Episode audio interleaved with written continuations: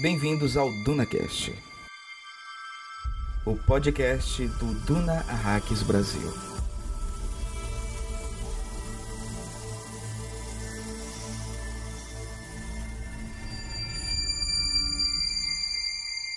Nenhuma mulher, nenhum homem, nenhuma criança jamais teve uma grande intimidade com meu pai.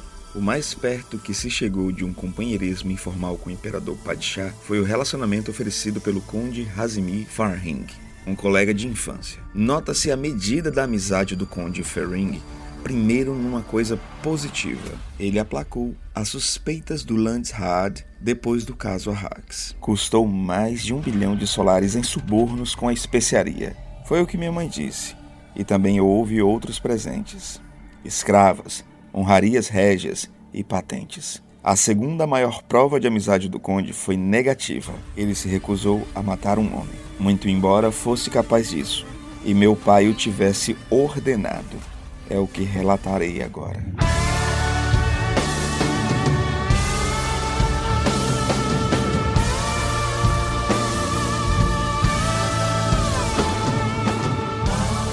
Saudações, meus caros nobres e minhas caras nobres do Conselho Landsraad. Aqui quem fala é Bruno Burff. E enfim, chegamos à parte final de Duna.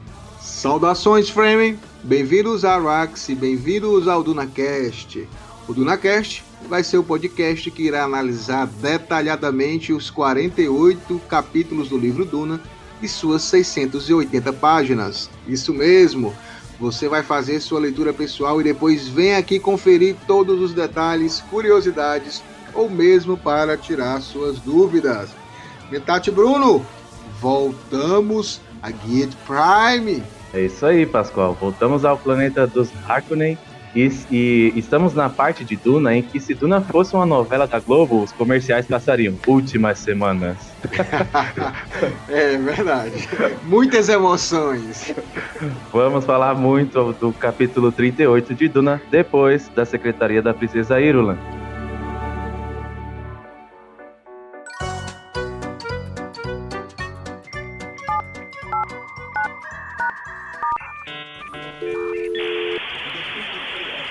Secretaria da Princesa Irula, faltou melange? Boa tarde, bom dia e boa noite. Em que posso ajudar?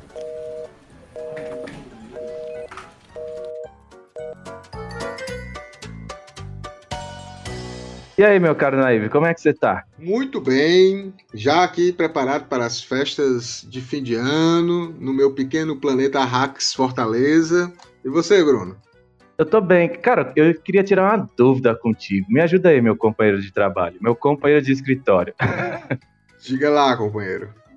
Cara, eu tô planejando pedir pra nossa patroa uma série de folgas no começo do ano que vem. Tu acha que isso é uma boa ideia, chegar na princesa com essa conversa? É o fim da Xuxa, amigo. Bem, eu estava querendo pedir um 14 salário e você... Agora te arrepia? Em nome de Jesus tá querendo pedir folga. Então, possivelmente, nós vamos ter novos companheiros de trabalho no próximo ano e a gente vai ser demitido. Nossa, não, não, não pode. Ter... Não, fale assim, não. Não, é folgas, eu quero folgas, porque assim, cara, Naí, o começo do ano, como a galera que acompanha cinema sabe, é um momento onde você tem muitos eventos de premiação cinematográfica. E se teve uma coisa que o Critics' Choice Awards já provou, é que Duna ah. vai protagonizar as premiações, Pascoal. Ah, é verdade, Bruno. Tanto. E o Globo de Ouro também, né? Agora foram três indicações no Globo de Ouro e nove ou foram dez no. Dez. Exatamente. Bons ventos, boas tempestade Coriolis por aí. É isso aí, o Duna de Denis Villeneuve varreu as indicações técnicas, também melhor direção e melhor filme, Pascoal. Caraca, impressionante, né? Pois é, não teve nada para, como a gente até você tinha até comentado em alguns episódios, nada para atuação, né? Ninguém de Eu ator, atriz. É a, gente não, a gente não conseguiu nada disso, mas conseguimos, como você falou, é, no Critics' Choice Awards, é isso? Falei certo? tu tá de brinquedo aí de mim, cara? Olha lá, Pascoal. É Critics Choice Awards. Critics Choice Awards. Pronto. É isso aí. Melhor filme, melhor diretor, melhor roteiro adaptado, melhor fotografia, melhor design de produção, melhor edição, melhor figurino, melhor cabelo e maquiagem, melhor efeitos visuais e melhor trilha. Agora sim, né, Bruno? A gente sabe que tem concorrências muito fortes. Eu acho que o, o legal é Duna ser lembrado dessa forma, né? Nessa Exatamente. quantidade. Porque Duna não foi um filme que, assim, muito, foi muito elogiado, mas não foi o filme que todo mundo diz, ah, né? Ele não foi, ele não foi cuidado com tanto carinho. O Lenef teve que literalmente tirar a terra ali de, dos locais, cavar profundo para as pessoas pessoas reconhecerem realmente que é um grande filme. Então acho que só por isso, só por essa, essas conquistas, essas indicações, é, já é uma grande forma de mostrar que o filme é grandioso e tem tudo para vir com tudo na segunda parte. Ah, e é como você mesmo já falou várias vezes aqui no DunaCast, é um filme de nicho, ficção científica, é. não é fácil alcançar tanta indicação em premiações importantes, né? Ah, é verdade. E, e veio, não quer queira ou não, veio para ser comparado com o Senhor dos Anéis, né? Por conta da, da grandiosidade, as pessoas esperavam é, no mesmo nível. E eu acho que foi no mesmo nível, mas com uma, com uma vibe completamente diferente, né? Bem, Sim. bem outra, outro sentido. Mas, como você falou, não é ainda um não é um Duna não é um filme blockbuster. Não, ele, não é comercial. Ele, ele, não é. É, ele é vendido como tal, né? Assim, por causa dos atores e tudo mais. Por causa do Mas, dinheiro que foi gasto nele, né? Por causa do dinheiro e por conta que tinha que ter o segundo filme, né? Então tinha que vender é. mesmo. Mas, mas ele tá aí mostrando que vai conseguir alguma estatueta. Eu tô, eu tô confiante nisso. É isso aí. Então, Critics' Choice Awards, tem o Globo de Ouro. O Hans Zimmer foi indicado ao Grammy por causa da trilha sonora. Então a gente já tá esperando aí o BAFTA, já tá esperando o SEG, que é, olha aí, Pascoal, Screen Actors Guild Awards. Eita. e é no, claro o Oscar, no, né? No, no, Globo de Ouro, né, também nós temos melhor diretor, são três indicações, que é melhor diretor, melhor filme e melhor trilha sonora. Né? Então o Hans Zimmer é... tá, tá em todas, eu acho que ele grande chance de Duna conseguir a melhor trilha sonora. Fantástico, Pascoal, fantástico. Temos um e-mail hoje aqui, Naíbe. Opa! E que e-mail? E que e-mail? Olha só, mensagem do Jason Ebert. Olá, caros Fremen. Me chamo Jason Ebert. Parecido com Herbert, mas pronúncia bem diferente. Eu arrisquei aqui, Pascoal. Ebert. Se eu estiver falando certo, Jason, fala no. É, Jason, pra gente. Eu iria ler Jason Ebert, mas tá. vamos lá. Ele falou que é diferente, né? Ah, é. Olha o que ele fala.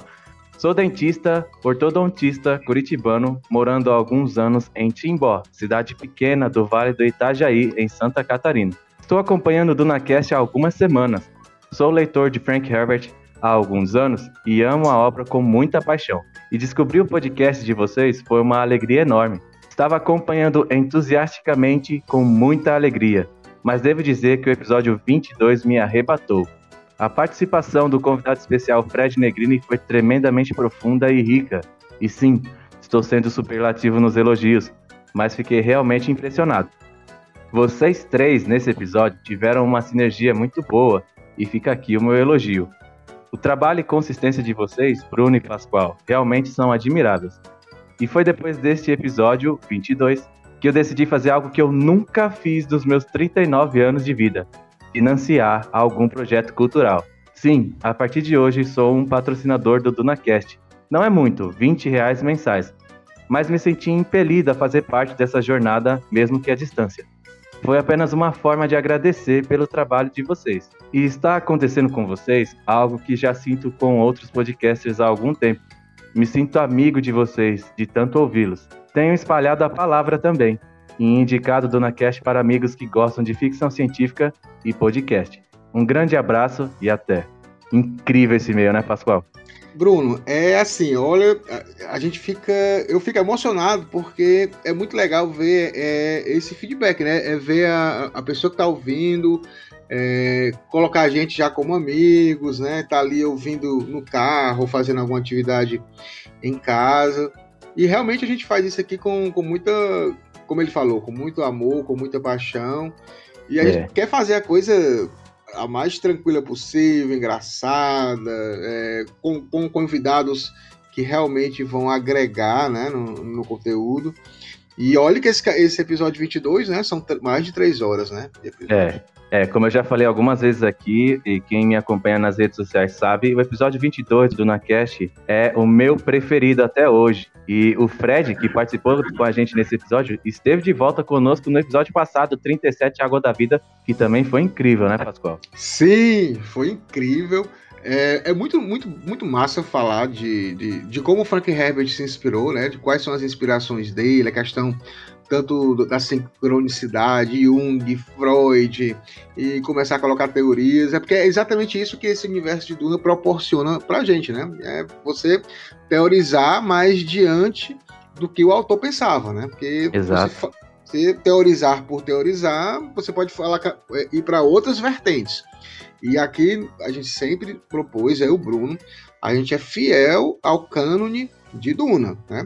A gente vai buscar as pesquisas tanto nos fãs mais antigos, com a enciclopédia de Duna, que o Frank Herbert até certo ponto ele tinha dado aval, como a gente também se apoia em muita coisa do Brian Herbert, porque, porque continuou a história do pai. Então a gente tenta é, ser fiel realmente a, a, tudo isso e você tem realmente o que o, o, autor pensava, né? O que ele tinha em mente com aqueles personagens, que acho que o mais importante nesse do DunaCast é manter essa essência. A gente aqui no DunaCast, Jason, fica muito lisonjeado quando ouve que você está patrocinando a gente no Padrim. É, o primeiro projeto cultural que você está apoiando é uma honra para nós poder fazer esse trabalho, não só para você, mas para todas as outras pessoas. E a gente fica de fato, não tem outra palavra, lisonjeado em ouvir que você está apoiando a gente. O Jason está apoiando o DunaCast no padrinho no nível Proclamadora da Verdade, é, o valor de 20 reais mensais. Jason, inclusive, você tem direito de mandar um áudio de até dois minutos para a gente tocar aqui na Secretaria da Princesa Irulan. Quer mandar um recado para a gente por forma de áudio? Você também tem acesso a um grupo. Todos os apoiadores a partir do, do nível Duque Duquesa de Arrax, que é 10 reais por mês, têm acesso a um grupo exclusivo dos apoiadores do Padrim. Então, é, a gente vai estar conversando com você no, no inbox durante a semana para mandar o link do grupo, para você mandar áudio para a gente e a gente toca aqui esse áudio com todo prazer, né, Pascoal? Sim, com certeza. Isso, Bruno, é mais uma forma de incentivar todos que estão nos ouvindo a contribuir com, com o DunaCast, né? A gente tem realmente algumas despesas, a gente, essa edição fantástica, sensacional que vocês estão ouvindo, todos esses episódios com Hildon. Tudo trabalhado na gostosura ele disse, adorei. Ai, olha o sorrisinho dele, lindo. Uma carinha de bebê, perfeito. Arrasou. Adoro, menino.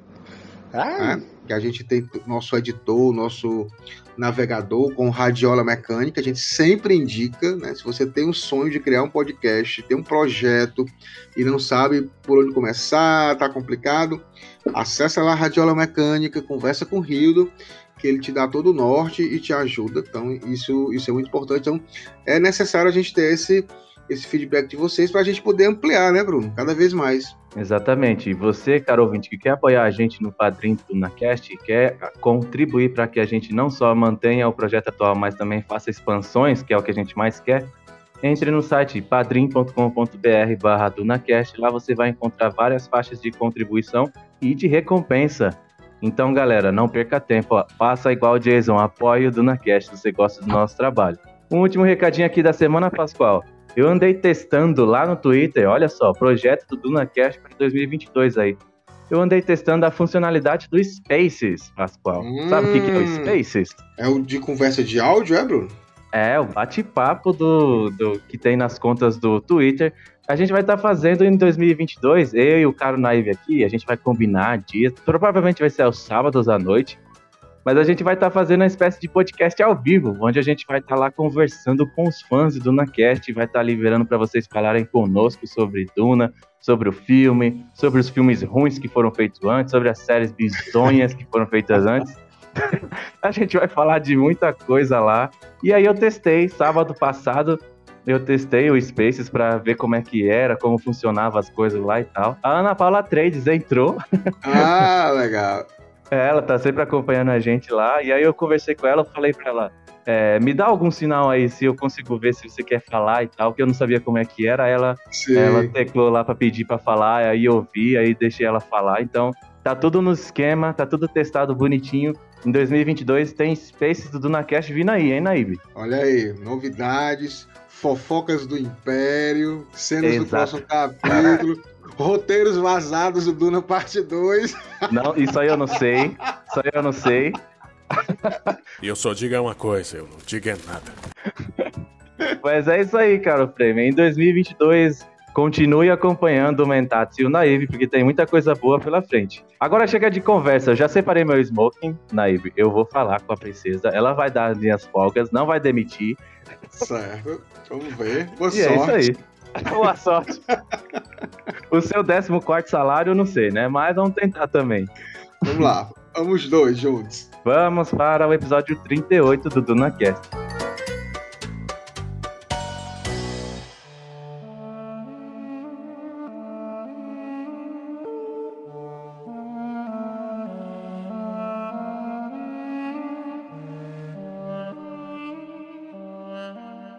Pascoal, passaram-se dois anos desde o ritual da água da vida.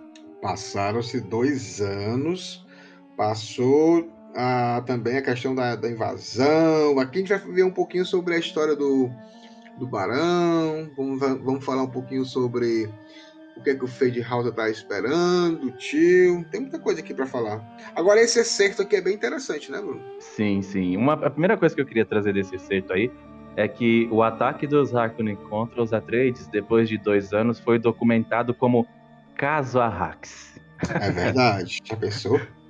Um monte de suborno em especiaria para poder conter os ânimos e as perguntas exaltadas dos nobres do Conselho Landsraad. Mais uma prova, né, de que a aliança política entre as casas nobres do Landsraad e a Casa Corrino, que é a Casa Imperial, é uma aliança de paz instável, né, Pascoal?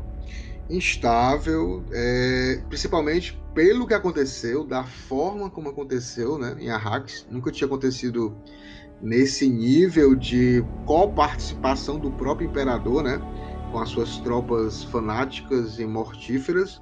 Isso assustou um pouco as, as grandes casas. Mas aqui a gente vê, né, Bruno, mais uma vez é, o papel importantíssimo do conde, né, do conde Razimir Ferring. Ele era um cara próximo ao imperador. É, é- é interessante. O único, né? E, e olha só, né? Aqui ela fala, né? Nenhuma mulher, nenhum homem, nenhuma criança jamais teve grande intimidade com meu pai. O mais perto, né? Que, que se chegou de um companheirismo informal. Caraca. Então, nem amigo era, né? Era tipo um companheirismo informal. Então, realmente, o imperador era um cara bem, bem distante das pessoas, né? Talvez por isso, Bruno, que seja um dos motivos que nada chegava aos seus ouvidos, né? As pessoas, todo mundo escondia é, o que estava acontecendo no seu império. Agora você vê a safadeza, Naive. Todo mundo no Landsraad soube o que aconteceu Isso, com os atrizes. isso. Todo mundo soube. Agora, o que mundo. rolou aí durante esses dois anos, mais de um bilhão de solares em cala a boca. Foi isso. É, o cara liberou umas emendas aí e no instante passou o, a PEC dos precatórios. É uma coisa mais ou menos Caraca. nesse estilo. Nossa. Foi realmente isso que aconteceu, cara. Puta que pariu. É que nem eu já falei, a gente tava conversando em episódios anteriores, né? Que existe mais honra entre os Fremen do que entre os nobres. E os frames fazem questão de dizer isso, né? Que a palavra deles tem muito mais valor do que o papel assinado lá entre os nobres. É, tudo no Landsraad é assinado, é bonitinho e tal, é com honra e nobreza, tá. Até a página 2, né? Até a especiaria, até o suborno de especiaria chegar na porta. Né?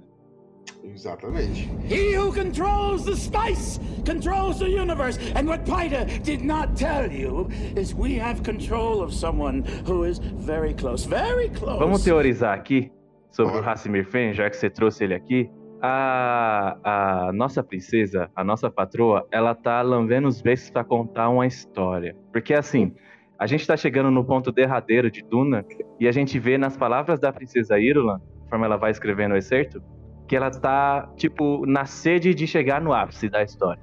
E ela diz: É o que vou contar agora, é o que relatarei agora. E aí ela fala, né, que o Hassimir Fen, ele tinha uma certa fidelidade com o imperador E essa fidelidade foi quebrada quando o imperador pediu para que Hassimir Ferrin matasse um homem e Hassimir Ferrin negou. É isso que ela vai relatar agora. Interessante esse trecho, né, Pascoal?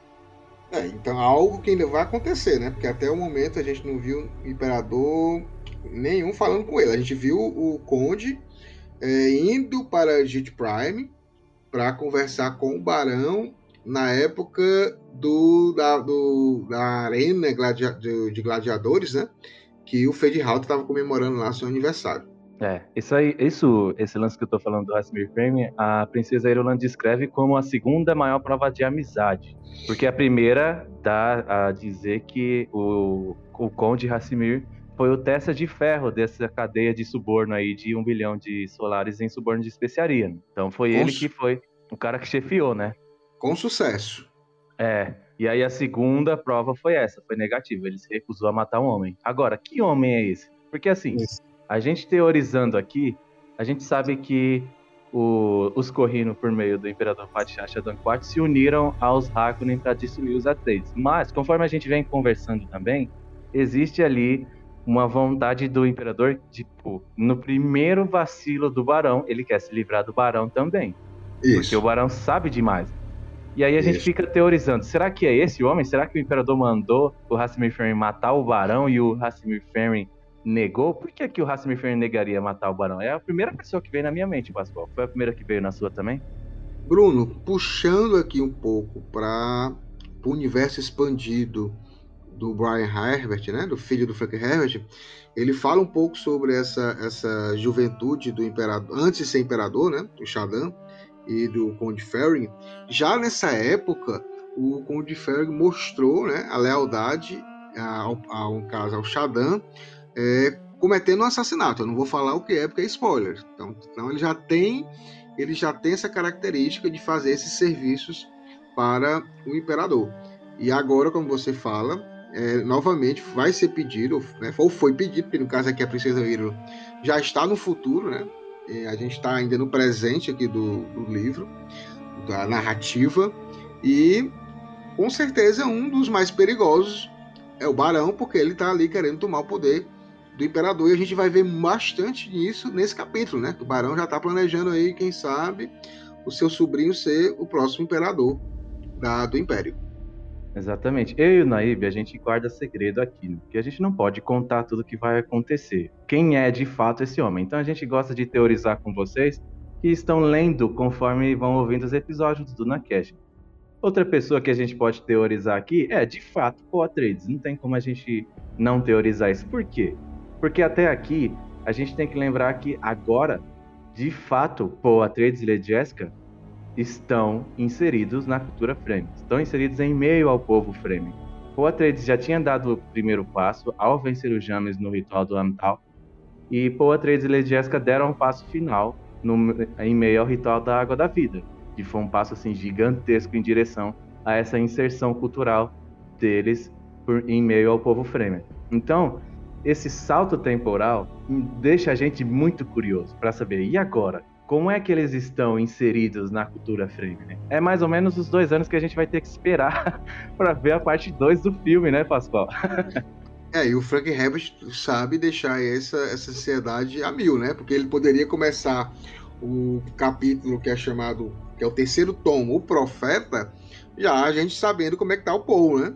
Ele não, ele vai e coloca primeiro os inimigos do Paul, os Harkonnen, né? Então a gente tem que esperar ainda até o próximo capítulo para saber um pouco mais do que aconteceu, como é que tá a poderosa Lady Jéssica e como é que tá o love de Paul e Shani. E a Alia também, né? Não podemos esquecer. Ah, verdade, a Alia, com certeza. Isso. Gente, cenas para os próximos capítulos. A gente está só teorizando aqui sobre quem é esse cara aqui, o Rasmussen. Na, na realidade, na realidade, nós vamos ter 38 e 39 só com os Harkonnen. Interessante isso. Sim. Sim. E já vamos parar de enrolar, vamos para guia de primo. que tristeza falar desses caras.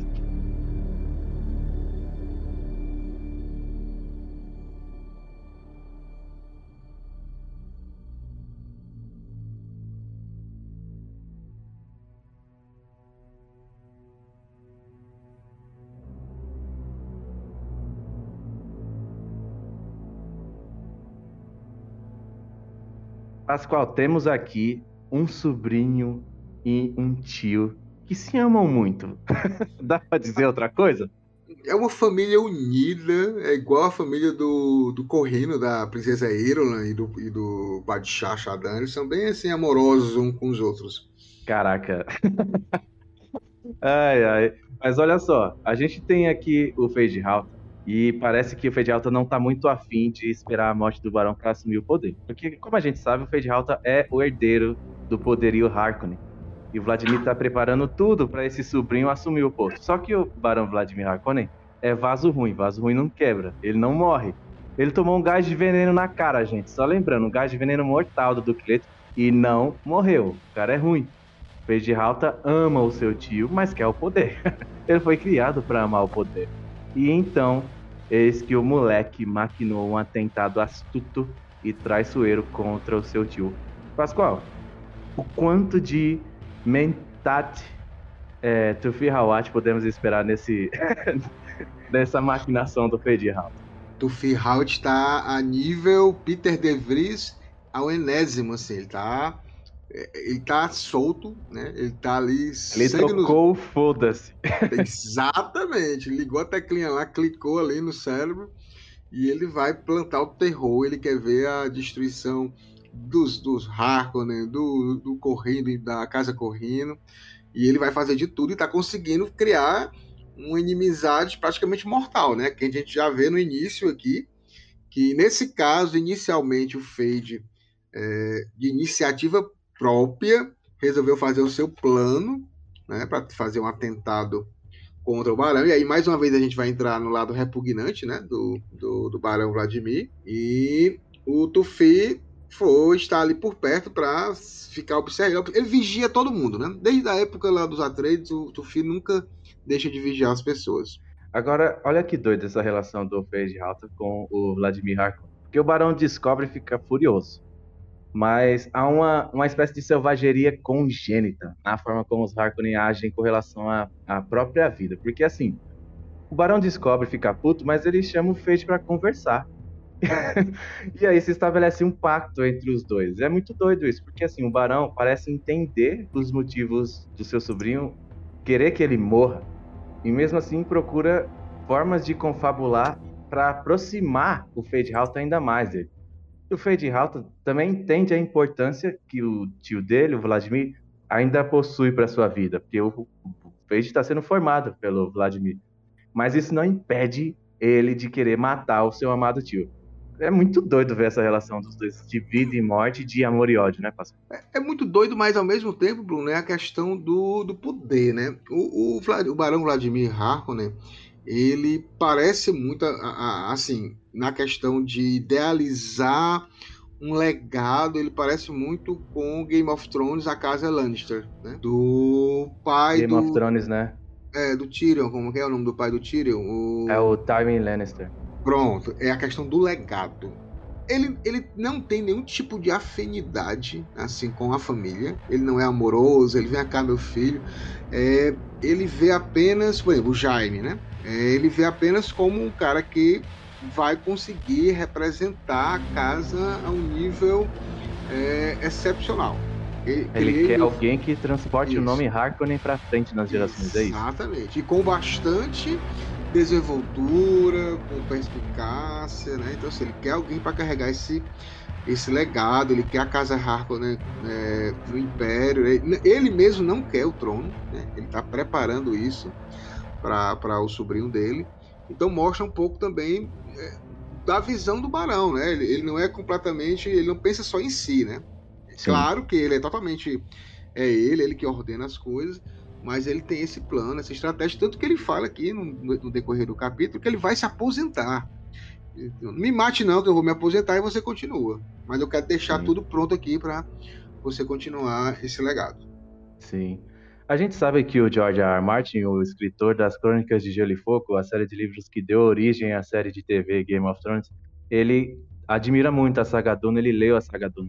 E são nesses capítulos como esse que a gente está acompanhando hoje que a gente vê da onde o George R. R. Martin tirou sua inspiração de uma maneira bem pesada no que concerne a descrever a moralidade humana. Porque assim, o Frank Herbert ele rege essa relação entre o Fade e o Vladimir é, completamente aquém de uma moral simplória, sabe? Na verdade é bem humana, é uma, e é isso que dá o tom de profundidade aos personagens que o George R. R. Martin colocou em Game of Thrones, né? Tipo, os Harkonnen não são pessoas maravilhosas, longe disso. Mas eles também não são personagens caricatos e mergulhados na fórmula superficial do maniqueísmo, sabe? Tipo, os Atreides exercem dominação sobre outras pessoas também. Então é, a gente não pode se esquecer disso. É, a gente às vezes acha que os Atreides também são bons, são bonzinhos, mas eles não são. Os Harkonnen, de sua maneira deturpada, de maneira mais clara, é claro que eles acabam pegando esse ar de mais malévolos, né?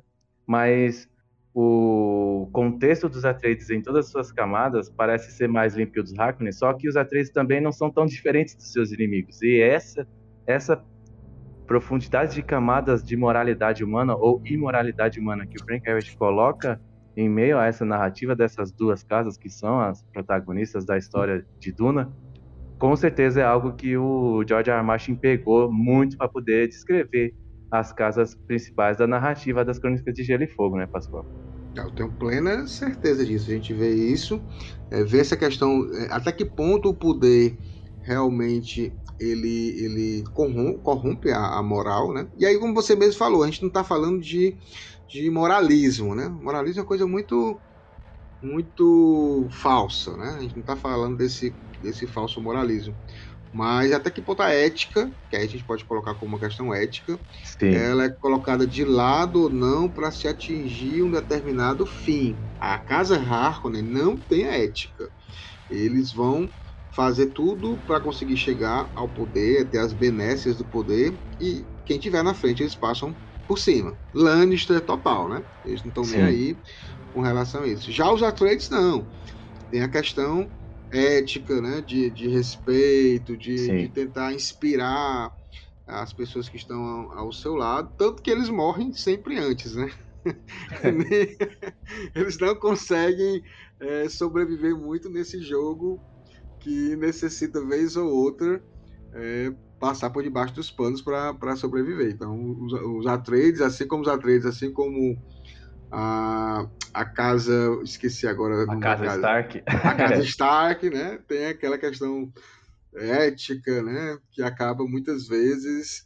É, que também é perigoso, né? Às vezes a, a, a, ética também ao extremo, você ser muito certinho, é, pode cegar para algumas para algumas situações em que a pessoa poderia escapar de alguma coisa, né? Não precisaria Sim. seguir aquilo direitinho, não era, não era necessário, né? Poderia ser tomar um outro caminho.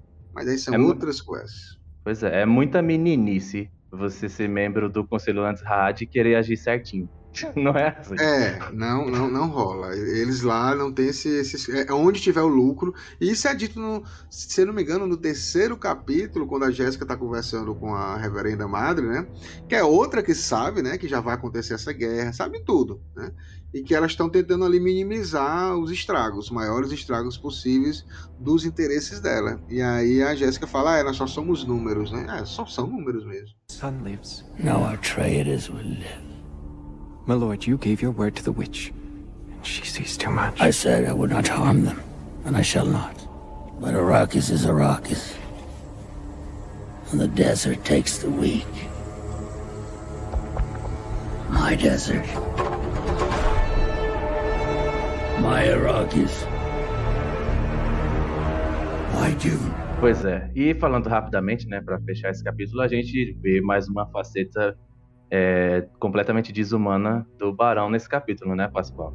É, é abominável, né? Que é a questão Sim. do abuso, né, mais uma vez aqui, de um escravo, de uma criança, de um menino escravo, né? Que é. ele, ele sempre abusava sexualmente desses, desses meninos, eram levados drogados para a satisfação dele, né? Então isso é, é. Uma, uma, uma, coisa. Agora é como você mesmo falou, né, Bruno? E, e isso aqui em Duna e no Frank Herbert, é, a gente sempre tem que avisar, né, que tem que tem isso, né? Esses gatilhos, né? Esses gatilhos é importante, mas em nenhum momento é um algo trabalhado. Não é Por gráfico. Não, ele não, não é. desenvolve. É, ele não desenvolve. Tipo assim, Game of Thrones mesmo, a gente vai assistindo e, e a, alguns diálogos, as meninas começam, ah, você começou com. com você foi é, escrava, com, começou com quantos anos, né? No bordel? Ah, com 12 anos. É, então, e, dentro de um contexto de erotização, né? De é, o George R. Martin, George R. Martin ele parte pro fetiche até em algumas partes mesmo. Tanto em isso. questão de violência, enfim, todas isso, as facetas de isso. violência, o George R. Martin ele parte para um lado muito mais descritivo e incômodo. É. Não, você falou, não. É, você falou a palavra certa, fetiche. Né? Não existe isso aqui em, em Duna. Ele é pontual, né? Aqui. É. Você Tanto sabe que, o que está acontecendo, é, mas ele não vai descrever. Não, ele, não, ele, não vai, ele não vai mostrar a luta, ele não vai é, descrever o Barão querendo passar a mão na perna do menino, não vai mostrar os sentimentos do Barão de prazer com relação àquilo, não tem isso, né? É, é, é apenas pontuando que aconteceu é. isso, que é uma forma de você ficar com mais raiva ainda do personagem. Com certeza, você termina o capítulo querendo ver a morte desse cara, querendo queimar ele vivo. Puta que pariu.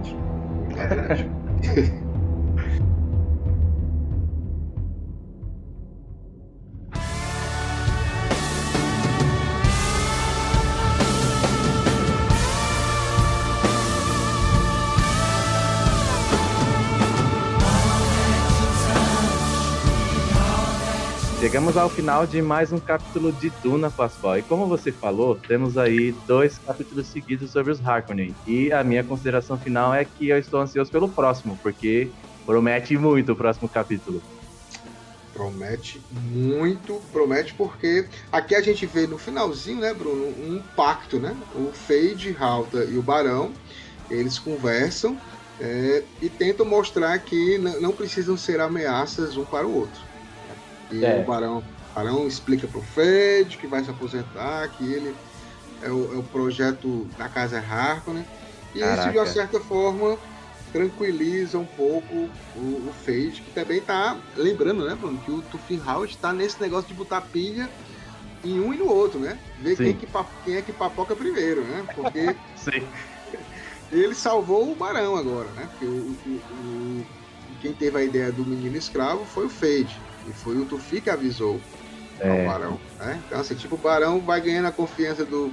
O Tufi vai ganhando a confiança do Barão, vai ganhando a confiança do Fade ali. Tanto que o Fade fala: será que ele tá com jogo duplo? Ó, ele ainda pois acha. É, né? Então, é isso. Eu vou até citar o Peter DeVries do, do Denis Villeneuve nessa hora. Tipo, ah, o Tufi Hawat salvou o Barão. É, não pense que foi um ato de amor. Não pense. Agora aqui, Bruno, a gente tem uma coisa interessante que é difícil. Não é tão difícil, não. O Frank Herbert, vez ou outra, ele faz umas confusãozinhas. Ele faz uma confusão temporal aqui, o, Frank Herbert. É, quando, a gente, quando a gente inicia aqui no capítulo 468, quando o Barão vai falar com o Nerfud, né? Que é o, guarda pessoal. Na página, né? 468. Na, 468, ele fala: Há quanto tempo é meu capitão da guarda, Nerfud? Aí o Nerfud engoliu em seco desde a Hax, Milord, quase dois anos, né? Então a gente tem, como você falou, esse salto de dois anos.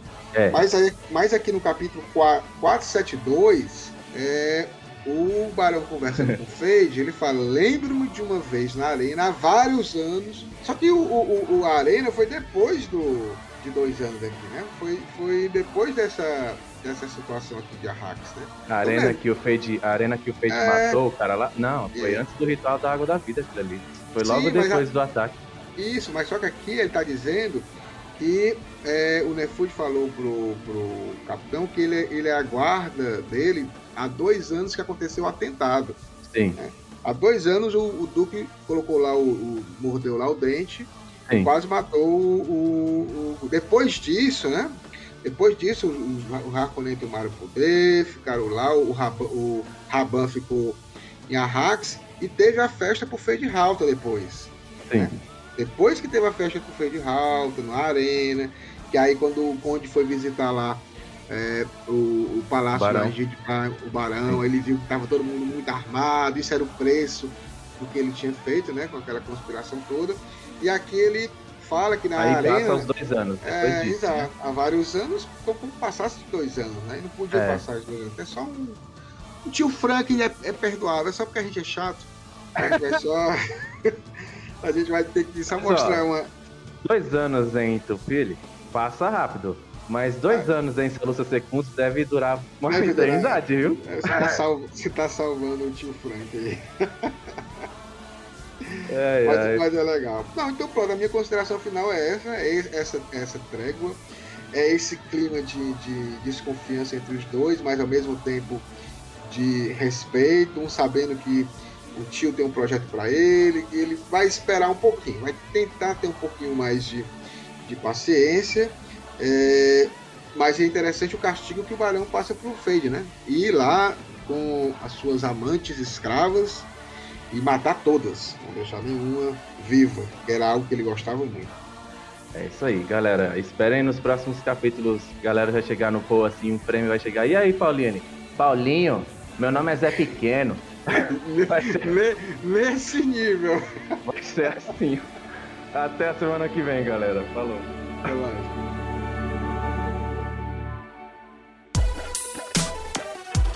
Esse podcast é editado por Radiola Mecânica. radiolamecânica.gmail.com